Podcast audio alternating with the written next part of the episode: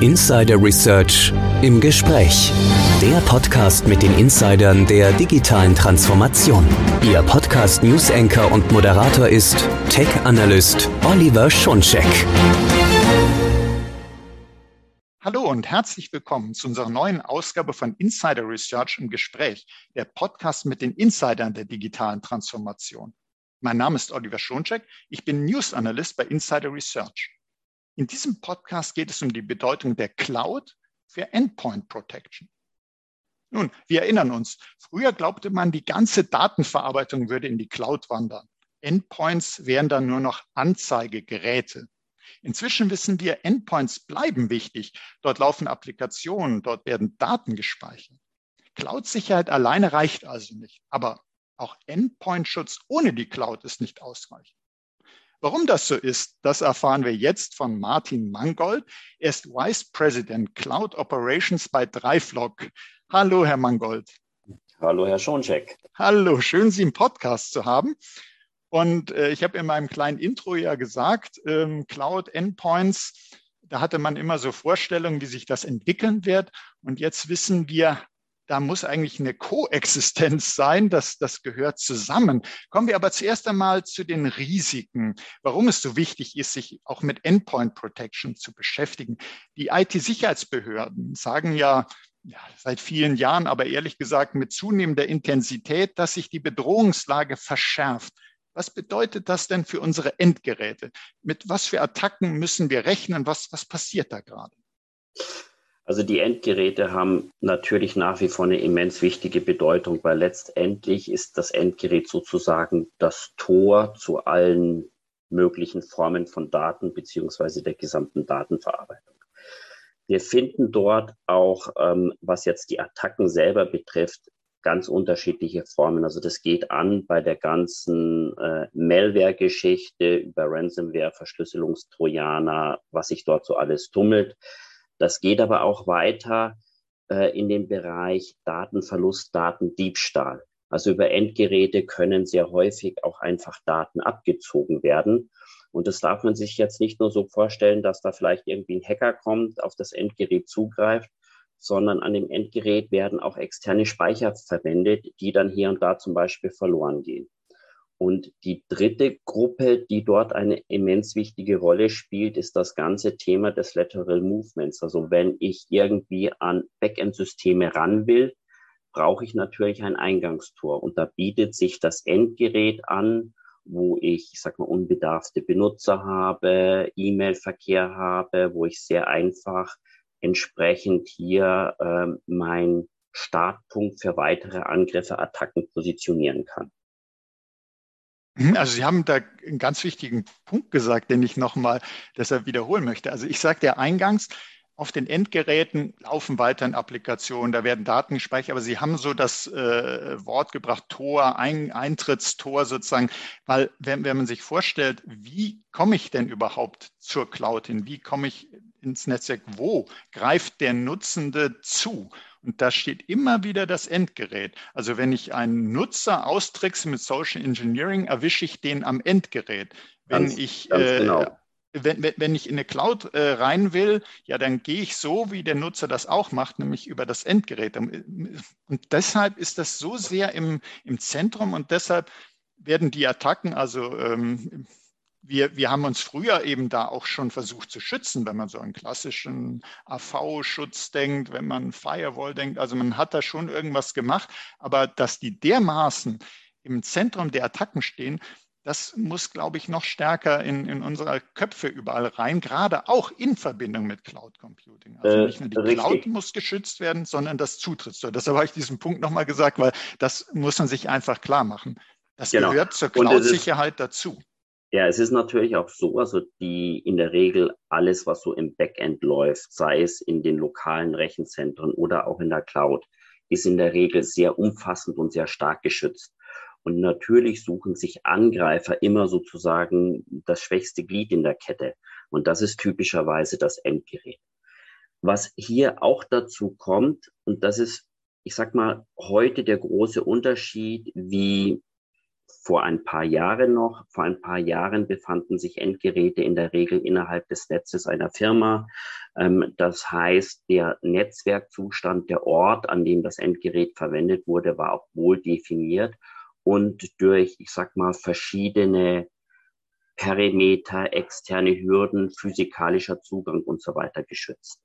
Ähm, heute in der, ich möchte mal den Begriff strapazieren, Post-Covid-Zeit, ähm, sind die Endgeräte natürlich nicht nur in den Büros, sondern vielfältigerweise oder sehr häufig auch zu Hause in einem nicht mehr so wohl definierten Umfeld. Und deswegen kommt gerade diesem Endgeräteschutz noch eine viel stärkere Bedeutung zu, wie es eigentlich sowieso schon der Fall sein müsste. Jetzt, jetzt stellen wir uns mal vor, dass einer, jetzt gibt es ja zum Glück wieder auch Außentermine oder es ist eben jemand im Homeoffice, ist nicht im Unternehmensnetzwerk direkt, so wo früher klar war, mh, befindet sich sozusagen in einem in Anführungsstrichen geschützten Raum. Jedenfalls dachte man ja früher, das wäre alles gut geschützt. Ähm, jetzt äh, findet ein Angriff auf den Endpoint statt und das merkt aber vielleicht keiner, wenn das nicht richtig abgesichert, nicht richtig überwacht wird. Was kann denn passieren, wenn so ein Angriff auf ein Endgerät erst sehr spät entdeckt wird? Und leider ist das ja nicht die Ausnahme, sondern das ist ja oftmals so. Genau, das ist, das ist tatsächlich die Regel, also dass zwischen dem eigentlichen Angriff und der Entdeckung ein, ein sehr großer Zeitraum passiert. Sehr häufig ist es auch so, dass ähm, Angriffe über einen längeren Zeitraum grundsätzlich vorbereitet werden. Das heißt, die Angreifer testen zum Beispiel auch erstmal aus, kommen sie rein, bereiten entsprechend alles vor. Ähm, wir sehen das jetzt gerade auch im Kontext des Ukraine-Krieges, äh, der ja teilweise auch im Cyberraum stattfindet. Dort werden über lange Zeit entsprechend Angriffe vorbereitet und sozusagen gerüstet. Und dann irgendwann ist dann der richtige Zeitpunkt, wo dann diese Endgeräte wiederum benutzt werden, um dann die eigentliche Attacke durchzuführen. Und wenn man eben sowas nicht rechtzeitig erkennt, ähm, dann hat man meistens ein, ich sag mal, sehr großes Problem. Wenn man die Angriffe frühzeitig erkennen oder noch besser sogar verhindern würde, ähm, wenn dann, ich sag mal, ein einzelnes Endgerät in Mitleidenschaft gezogen wird, ist das jetzt nicht so tragisch, wie wenn sozusagen im Hintergrund das Serversystem, die Datenbanken und so weiter betroffen sind. Also von daher wäre es schon wichtig, ähm, die Erkennung möglichst früh, dass die früh stattfinden kann, beziehungsweise dass man im Idealfall ähm, gar nicht so weit kommt, dass man eigentlich eine Erkennung braucht. Also das ist immer so dieses Thema Prevention versus Detection. Ähm, sehr häufig geht man dazu über, dass man sagt, ja, okay, solange ich den Angriff erkennen kann, ist alles gut. Ähm, leider muss man sagen, der Angriff ist ja dann schon passiert, wenn ich im Detection-Modus bin. Und das ist sehr häufig dann äh, die äh, Nadel im Heuhaufen suchen. Mhm. Also man, man sollte nicht sozusagen sagen, ich mache mal die Scheunentore auf. Es reicht, wenn ich die Angreifenden erkenne, wenn sie schon in der Scheune sind, sondern man sollte sein Tor möglichst zu haben. Und wenn es dann doch gelingt, dann muss man halt nochmal äh, innen nachschauen. Aber wa warum, warum ist es denn so, dass man das äh, nicht früher erkennen kann? Kann man sagen, der klassische Endpoint-Schutz reicht nicht? Also äh, ich habe vielleicht Anti-Malware-Schutz, ich habe irgendeine Firewall auf dem Endgerät und trotzdem äh, reicht es nicht, um abzuwehren oder um früher zu erkennen? Äh, ist, ist genau. sozusagen die bisherige Endpoint Protection unzureichend, wenn man so möchte? Also sehr, sehr häufig wird ja unter Endpoint Protection ähm, das Thema Antivirus ähm, gesehen oder viele Unternehmen denken auch, ja, ich habe ein ähm, AV-Software, eine AV-Lösung auf meinem Endgerät, damit bin ich bereits geschützt. Wenn man sich jetzt aber mal anschaut, wie groß das Zeitfenster ist zwischen einem sogenannten Zero-Day-Exploit und der Erkennung, weil der AV-Hersteller muss ja erstmal den Angriffsvektor, den Angriff als solches identifiziert haben, um entsprechend äh, seine Pattern-Updates bereitgestellt zu haben und so weiter. Und alleine dieses Zeitfenster reicht bereits aus, dass sich der Angreifer entsprechend positionieren kann. Auf der anderen Seite ist es natürlich so, ähm, im, ähm, mit, mit den Cyberattacken wird heute auch sehr viel Geld verdient. Also das heißt, da steckt eine ganze Industrie dahinter. Und ähm, diese, man kann fast schon von Unternehmen sprechen, agieren im Grunde genommen wie andere Softwarehersteller auch. Das heißt, bei den, bei den Angreifern finden Sie unter anderem natürlich auch Qualitätssicherungsabteilungen beziehungsweise Leute, die für Qualitätssicherung zuständig sind. Und deren primäres Ziel oder primäre Aufgabe ist es natürlich, den Angriff so zu gestalten, dass er nicht durch die einschlägigen ähm, Abwehrmechanismen, ähm, zum Beispiel durch den AV, erkannt wird. Ähm, deswegen wieder dieses Thema Prevention Detection im, im Kontext zu sehen. Wenn ich heute mehr in den Prevention-Bereich reingehe, also denken wir daran, bei sehr vielen Angriffen wird am Ende des Tages letztendlich eine Applikation ausgeführt. Wenn ich jetzt zum Beispiel über ein konsequentes Whitelisting im Applikationsbereich äh, sicherstelle, dass nur mir bekannte Applikationen überhaupt ausführbar sind auf den Endgeräten, ähm, dann bin ich natürlich schon in einer, ich sag mal, relativ komfortablen Situation, weil dieses ganze Thema Zero-Day-Exploit sozusagen der unbekannte Code, der zur Ausführung kommt, ähm, der tangiert mich gar nicht mehr, weil der ist gar nicht in meiner Whitelisting-Definition enthalten und kann somit äh, gar nicht erst ausgeführt werden. Mhm. Und wenn, also, also sozusagen diese Applikationskontrolle finde ich auch ein sehr, sehr wichtiges Instrument, dass man eben sagt, nur das darf ausgeführt werden und alles andere hat dann eben keine Chance, wenn es nicht auf dieser Whitelist steht. Jetzt würde ich gerne die Cloud ein bisschen mit in unser Gespräch mhm. reinnehmen wie kann die denn helfen, äh, diesen klassischen ja, AV-Schutz, Firewall, was äh, früher schon drauf war, wie kann die denn dabei helfen, äh, dass die Endpoint Protection besser wird, dass man Angriffe früher abwehren kann, zuverlässiger erkennt? Was, welche Rolle spielt dabei die Cloud? Die Cloud spielt, ich sag mal, mittlerweile eine immer wichtigere Rolle. Auf der anderen Seite muss man aber auch dazu sagen, gibt es nach wie vor, ähm, in, in, speziell in vielen deutschen Unternehmen, auch nach wie große Vorbehalte, weil es geht ja hier um Sicherheit. Und so Cloud hat sehr häufig diesen Touch von, ja, Cloud ist irgendwie unsicher ähm, und so weiter. Also das passt für viele nicht zusammen. Ähm, das muss man vielleicht mal vorne ranstellen. Auf der anderen Seite ist es natürlich so, dass wenn man jetzt den klassischen Ansatz wählt, dann werden die ganzen Werkzeuge zum Endgeräteschutz sozusagen aus meinem Unternehmensnetz heraus bereitgestellt. Ähm, die werden aus diesem Netz heraus administriert. Jetzt ist es aber so, dass sich die Endgeräte, die ja geschützt werden müssen, äh, heute nicht mehr unbedingt in meinem Unternehmensnetz befinden, sondern im Grunde genommen über, überall. Also wir haben zum Beispiel es sehr stark erlebt, dass Unternehmen auf uns zugekommen sind und gesagt haben, ja, wir haben sozusagen mit unserer Endpoint Protection Lösung jetzt die Schwierigkeit, die Benutzer, die Anwender, die Rechner sind nicht mehr bei uns im Netz. Das heißt, ich brauche jetzt ein Werkzeug, um die sozusagen auch über die Netzwerkgrenzen hinaus ähm, administrieren, verwalten, schützen zu können. Das ist aber ein sehr wichtiger Aspekt, dass ich jetzt eben den Schutz immer und auch überall gewährleisten können muss. Der zweite Aspekt ist, sie sind, was die ganzen, ich sag mal, Updates, Aktualisierungsmöglichkeiten betrifft, in der Cloud auch viel, viel schneller unterwegs. Und gerade im, im Cyberraum und, und bei der Cyberabwehr ist es sehr wichtig, dass ich sozusagen immer auf ähm, aktuelle Lösungen, auf aktuelle Definitionen, Regelwerk und so weiter aufgreifen kann, ähm, aufsetzen kann. Wenn ich jetzt sozusagen aber erst mein Endgerät irgendwie in mein Firmennetz bringen muss, äh, sei es über VPN oder gar physikalisch, dann verliere ich hier schon sehr wertvolle Zeit, ähm, die mir einfach die Cloud helfen kann, dieses Zeitgap deutlich zu verkürzen, weil ich einfach diese Abhängigkeit von, ähm, ich sag mal, verschiedenen Netzwerken, Netzwerkgrenzen oder auch die zeitliche Abhängigkeit in Form von zeitlicher Verzögerung nicht mehr habe, beziehungsweise nahezu äh, eliminieren kann.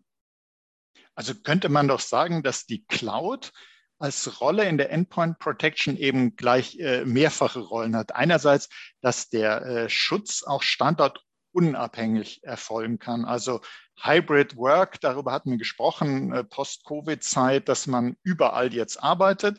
Und äh, anstatt, dass sich zum Beispiel Änderungen der Regelwerke, Aktualisierungen von Signaturen, dass, das nicht aus dem Unternehmensnetzwerk kommen kann, da bin ich gar nicht, sondern dass ich das über die Cloud beziehe.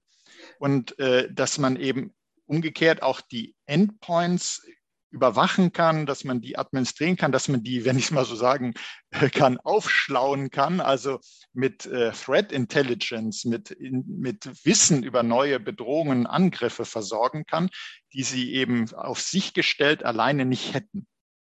Ganz, ganz genau. Ganz genau. Dazu kommt dann, wenn wir jetzt, wir hatten ja eingangs auch schon dieses Thema Prevention versus Detection strapaziert. Also der ganze Prevention-Bereich, da bin ich einfach viel schneller unterwegs. Auf der anderen Seite habe ich natürlich im Cloud-Kontext, was jetzt die Detection, die Auswertung betrifft, durchaus auch viel weitreichendere Möglichkeiten. Ich kann jetzt äh, eben auch Überwachung von Ereignissen gegebenenfalls äh, über viel größere Bereiche hinweg anstellen. Also der, der einzelne Administrator der in seinem Unternehmen sitzt und bei der Überwachung vielleicht nur auf seine lokalen Daten zugreifen kann, der hat sozusagen eingeschränktes Sichtfeld. Das heißt, ich kann jetzt im Cloud-Kontext diese Daten mit weiteren anderen Datenquellen sehr einfach ähm, korrelieren und komme hier viel schneller zu präziseren Aussagen, was jetzt so Prevention oder Detection-Möglichkeiten betrifft. Mhm, also in, in dem Sinne, dass der äh, Endpoint dann nicht nur äh, über Risiken, Bedrohungen, ich nenne es mal so, informiert werden kann, die auf dem Endgerät selber sind, das ist dann schon ein bisschen spät, nicht nur die im Unternehmensnetzwerk wären, so wie früher, sondern auch äh, sozusagen die volle Bandbreite an, an Informationen, die der Anbieter dieser äh, cloud-basierten Endpoint Protection hat, diese Threat Intelligence, die ich meinte, dass man äh, dadurch eben auch äh, viel früher über an, mögliche Angriffe informiert ist und deshalb auch dieses Scheunentor viel besser schließen kann, weil man damit rechnet, äh, da, da kommt äh, ein Angriff und ich, äh, auf meine Branche ist im Fokus, äh, mittelständische Unternehmen aus dem Bereich Industrie in Deutschland sind jetzt im Fokus mit dieser Art von Attacke und dann kann ich mich auch viel zielgerichteter schützen und auch entsprechend Angriffe noch besser erkennen. Jetzt haben Sie vorhin gesagt, naja gut, gerade in Deutschland hat man immer so das Gefühl, Cloud und das für die Sicherheit ist das sozusagen die richtige Wahl, dass ich da einen Cloud-Dienst für nutze. Aber es gibt ja zum Glück Cloud-Dienste, die besondere Anforderungen auch erfüllen. Was sollten die denn können? Man sollte vielleicht jetzt gerade im Sicherheitsbereich nicht jede x-beliebige Cloud dann äh, nutzen, sondern was muss der Cloud-Dienst denn können? Auch so mein Steckenpferd ist so der Datenschutz, wenn Sie da vielleicht uns so ein bisschen äh, was sagen könnten, informieren könnten. Was, worauf sollte man achten? Genau, also man sollte auf der einen Seite muss man sich natürlich den, den Funktionsumfang anschauen, was bietet mir der Cloud-Dienst denn für Schutzmöglichkeiten. Auf der anderen Seite ist es natürlich aber genauso wichtig ähm, zu verstehen, zu wissen, wo kommt denn dieser Dienst überhaupt her, wo wird dieser Dienst betrieben. Also das heißt, man soll da natürlich oder muss da auch darauf achten, ähm, dass man einen Anbieter hat, der da auch sehr transparent ist und man muss sich am Ende des Tages natürlich auch sehr genau die Frage stellen, was werden denn dort überhaupt für Daten verarbeitet? Und ähm, wir sind da zum Beispiel auch ganz offen und sagen, wenn man mal genau hinschaut, die, um die Daten, die es geht, kann man ganz grob eigentlich in drei Gruppen unterteilen.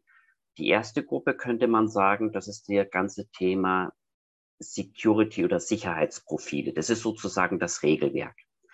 Ähm, mit dem ich meine Endgeräte schütze. Dieses Gere Regelwerk ist jetzt aus Datenschutzperspektive erstmal per se nicht, nicht kritisch.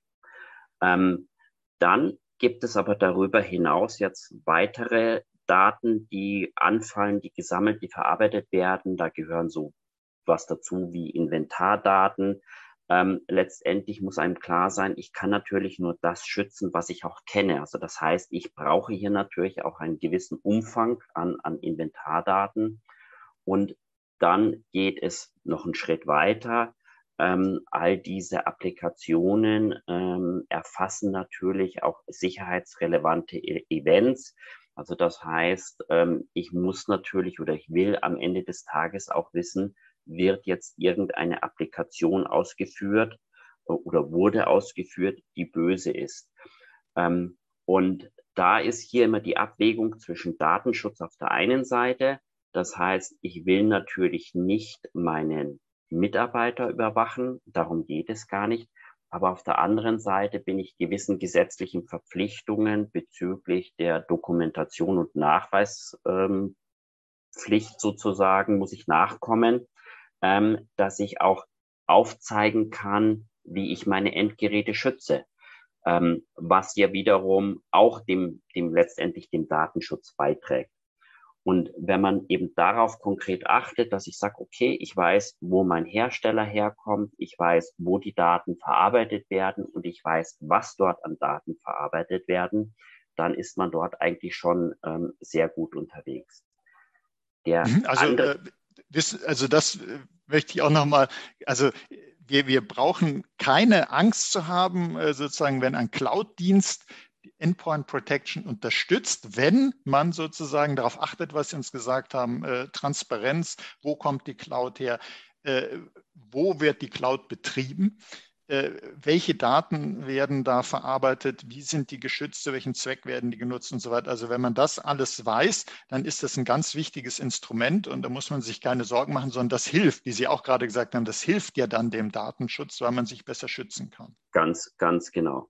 Und was halt zum Beispiel auch noch ein, ein Aspekt ist, ähm, den man sich vielleicht einfach auch nur bewusst machen muss. Also wir zum Beispiel bei Dreiflock, wir setzen strategisch auf Microsoft Azure. Ähm, und Microsoft ist ein sehr großer Hyperscaler. Die wenden pro Jahr über eine Milliarde US-Dollar auf, um ihre Cloud-Dienste abzusichern. Und wenn man mal schaut, was diese Hyperscaler dort an Aufwand für Sicherheit treiben, ähm, das geht an bei, ich sag mal, physikalischer Sicherheit, also Gebäudesicherheit, Sicherheit im Bereich der Stromversorgung, Brandschutz, äh, bis hin dann in den ganzen Datenbereich. Und wenn man das jetzt mal, Deutschland ist ja sehr stark mittelständisch geprägt. Wenn man jetzt mal in klassische mittelständische Unternehmen reinschaut und mal vergleicht, welcher Aufwand dort getrieben wird bezüglich Datenschutz und Sicherheit, ähm, dann wird eigentlich bei diesem Vergleich sehr schnell klar, ähm, dass man mit einer Cloud-Lösung ähm, durchaus sehr sicher unterwegs ist. Und ich gehe sogar noch einen Schritt weiter. Ich würde sogar behaupten oder mich so weit aus dem Fenster lehnen, dass ich sage, ich bin sehr häufig mit einer Cloud-Lösung sogar sicherer unterwegs, ähm, wie wenn ich das jetzt bei mir irgendwie lokal selbst versuche. Mhm. Also die, äh, eine Cloud kann sozusagen äh, Sicherheit, wenn ich die richtige Cloud wähle, ein Sicherheitsvorteil sein und nicht etwa für Unsicherheit sorgen. Jetzt hatten Sie uns ähm, zum einen gesagt, man sollte gucken bei Cloud-basierter Endpoint Protection, was, äh, was ist das für eine Cloud? Aber vielleicht können Sie uns auch noch ein bisschen was sagen, was sollte denn so diese Lösung alles an Funktionalitäten haben? Wir haben vorhin so über Applikationskontrolle gesprochen, das scheint mir wichtig zu sein. Gibt es noch andere Punkte, auf die man achten sollte, wenn man sich so eine Lösung aussucht? Ähm, ja, natürlich. Also letztendlich ist es ähm, braucht man sozusagen eine Kombination von verschiedenen, ich sag mal, Modulen, Werkzeugen. Also wir zum Beispiel ähm, fassen diese verschiedenen Kombinationen oder diese verschiedenen Werkzeuge in einer sogenannten Zero Trust Plattform zusammen und ordnen im Grunde genommen diese verschiedenen Sicherheitsmechanismen ähm, entlang der, der Kill Chain an. Also das heißt, man muss sich das vielleicht ein bisschen vorstellen wie so Käsescheiben mit Löchern drinnen. Und ähm, wenn Sie jetzt eine Käsescheibe nehmen, dann können Sie entsprechend durch das Loch durchschauen. Äh, wenn es groß genug ist, sogar entsprechend mit dem Finger durchfassen. Ähm, und dieses Loch gehört ja dann in den Käse rein. Wenn wir jetzt im übertragenen Sinn in die IT gehen, die Firewall zum Beispiel hat per se Löcher. Sie muss ja den Datenverkehr durchlassen, ähm, weil sonst könnten sie ja gar nicht arbeiten. Und dieses Loch ist ja quasi dann sozusagen eine Sicherheitslücke, die aber kein Fehler ist, sondern per Definition dorthin gehört. Wenn ich jetzt entsprechend mehrere dieser Käsescheiben übereinander lege und die vielleicht entsprechend verdrehe und so weiter, dann kann ich plötzlich nicht mehr durch die Löcher durchschauen, weil sozusagen andere Scheiben einzelne Löcher wiederum verdrücken, äh, äh, verdecken. Und das ist genau das, was, was wir in unserer Lösung machen. Und da gehören zum Beispiel so Kombinationen zusammen wie eine Gerätekontrolle. Ähm, an den Endgeräten werden Memory Sticks angesteckt, externe Festplatten, über die gehen Daten rein, gehen Daten raus. Ähm, ich kann jetzt diese Gerätekontrolle zum Beispiel mit Virenscannern kombinieren. Das heißt, ich sage in dem Moment, wenn das Gerät angesteckt wird, triggere ich meinen Virenscanner an und erst wenn der Scan abgeschlossen ist, darf entsprechend darauf zugegriffen werden. Und so haben wir eine ganze Reihe von, von Tools, angefangen Application-Kontrolle, Device-Kontrolle, ähm, ein Virenscanner, Local Firewall, auch das ganze Local User Management oder auch das, der, der Bereich Security Awareness ähm, spielen im Bereich des, der Endpoint Protection durchaus eine relevante Rolle. Und letztendlich brauche ich dieses ganze Portfolio oder im optimalen Fall wende ich dieses ganze Portfolio an, um meinen Schutz ähm, optimal zu gestalten. Das ist auf jeden Fall, finde ich, ein ganz, ich mag das immer sehr, wenn, wenn gerade so beim Podcast, wenn man Bilder hat und das mit den Käsescheiben finde ich sehr, sehr eingängig. Das kann man sich sehr schön vorstellen, dass es Löcher geben muss, wie zum Beispiel bei der Firewall. Aber wenn man dann das so, äh, diese Schichten hintereinander setzt, die verschiedenen Module, wie die sich ergänzen, ineinander greifen, dass man dann trotzdem einen dichten, blickdichten Schutz hinkriegt. Und für uns Menschen sind eben solche Bilder immer sehr, sehr gut. Und der Faktor Mensch, da wollte ich nochmal äh, drauf äh, zu sprechen kommen. Und zwar, äh, Sie sagten gerade, äh, Awareness spielt da auch eine Rolle. Nun ist es ja so, dass, äh, sagten wir eingangs, die Endgeräte sind genau der Punkt, wo die Nutzerinnen und Nutzer sitzt, wo die zugreifen, wo die interagieren.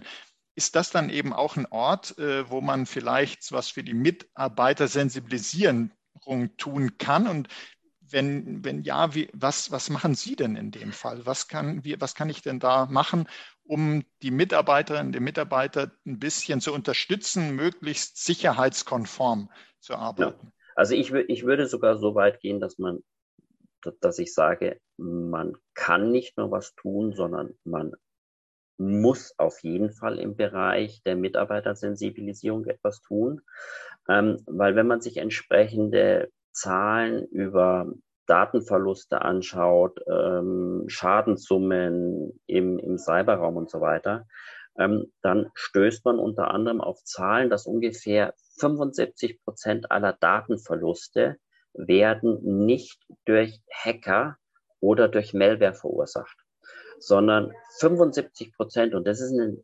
immens große Anzahl, äh, sind letztendlich auf ähm, ich sag mal, menschliches Versagen zurückzuführen, menschliche Fehler. Ähm, das wiederum gruppiert sich in verschiedene Bereiche. Da gibt es die sogenannten Insider-Leaks, ähm, da gibt es unbeabsichtigte Veröffentlichungen in Form von verlorenen Datenträgern oder, oder Computern und so weiter. Und ähm, deswegen ist es immens wichtig, hier den Faktor Mensch mit zu berücksichtigen, mit einzubeziehen. Ähm, Dort gibt es die Möglichkeit, ähm, Security Trainings, Security Flashes für die Mitarbeiter auszuspielen. Ähm, wir zum Beispiel können in unserer Plattform diese Mitarbeitersensibilisierung kontextbezogen machen.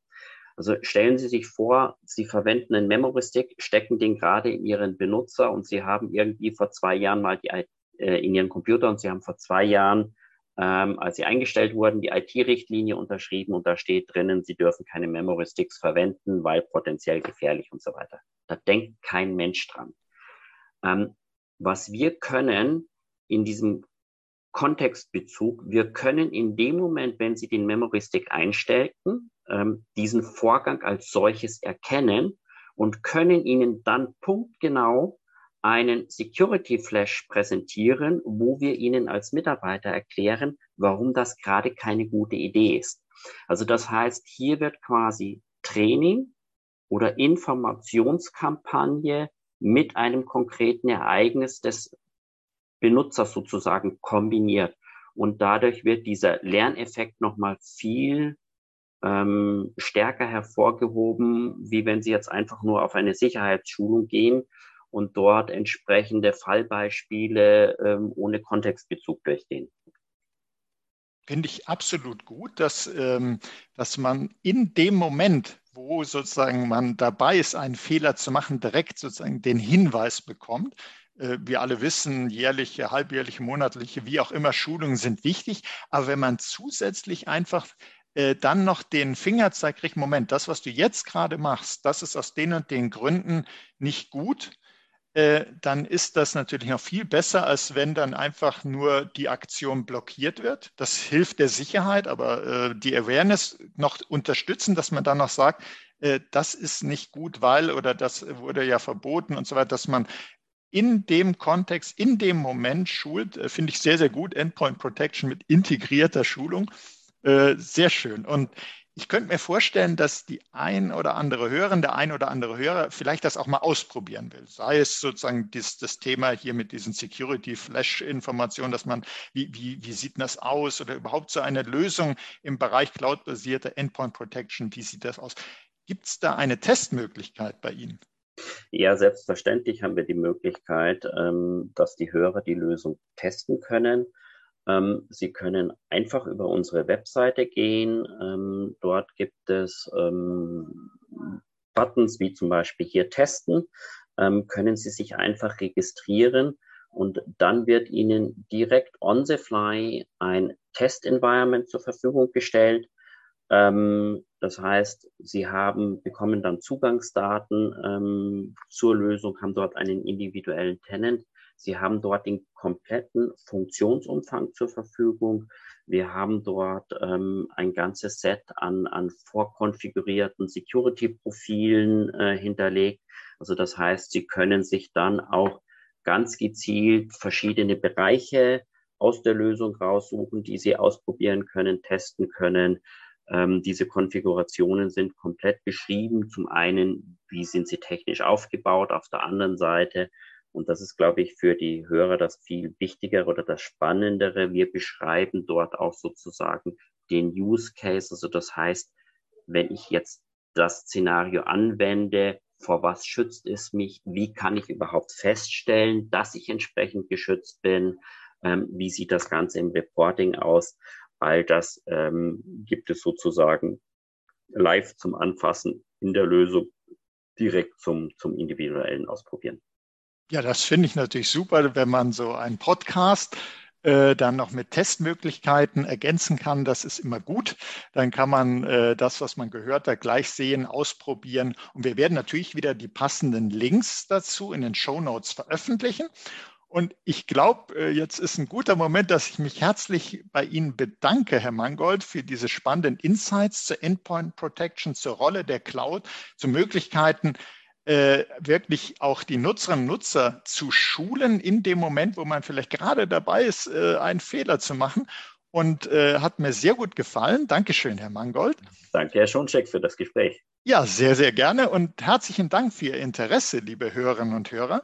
Seien Sie auch das nächste Mal dabei, wenn es heißt Insider Research im Gespräch, der Podcast mit den Insidern der digitalen Transformation. Sie haben gerade eben wieder erlebt, wie es ist, wenn man mit einem Insider spricht, wie dem Herrn Mangold.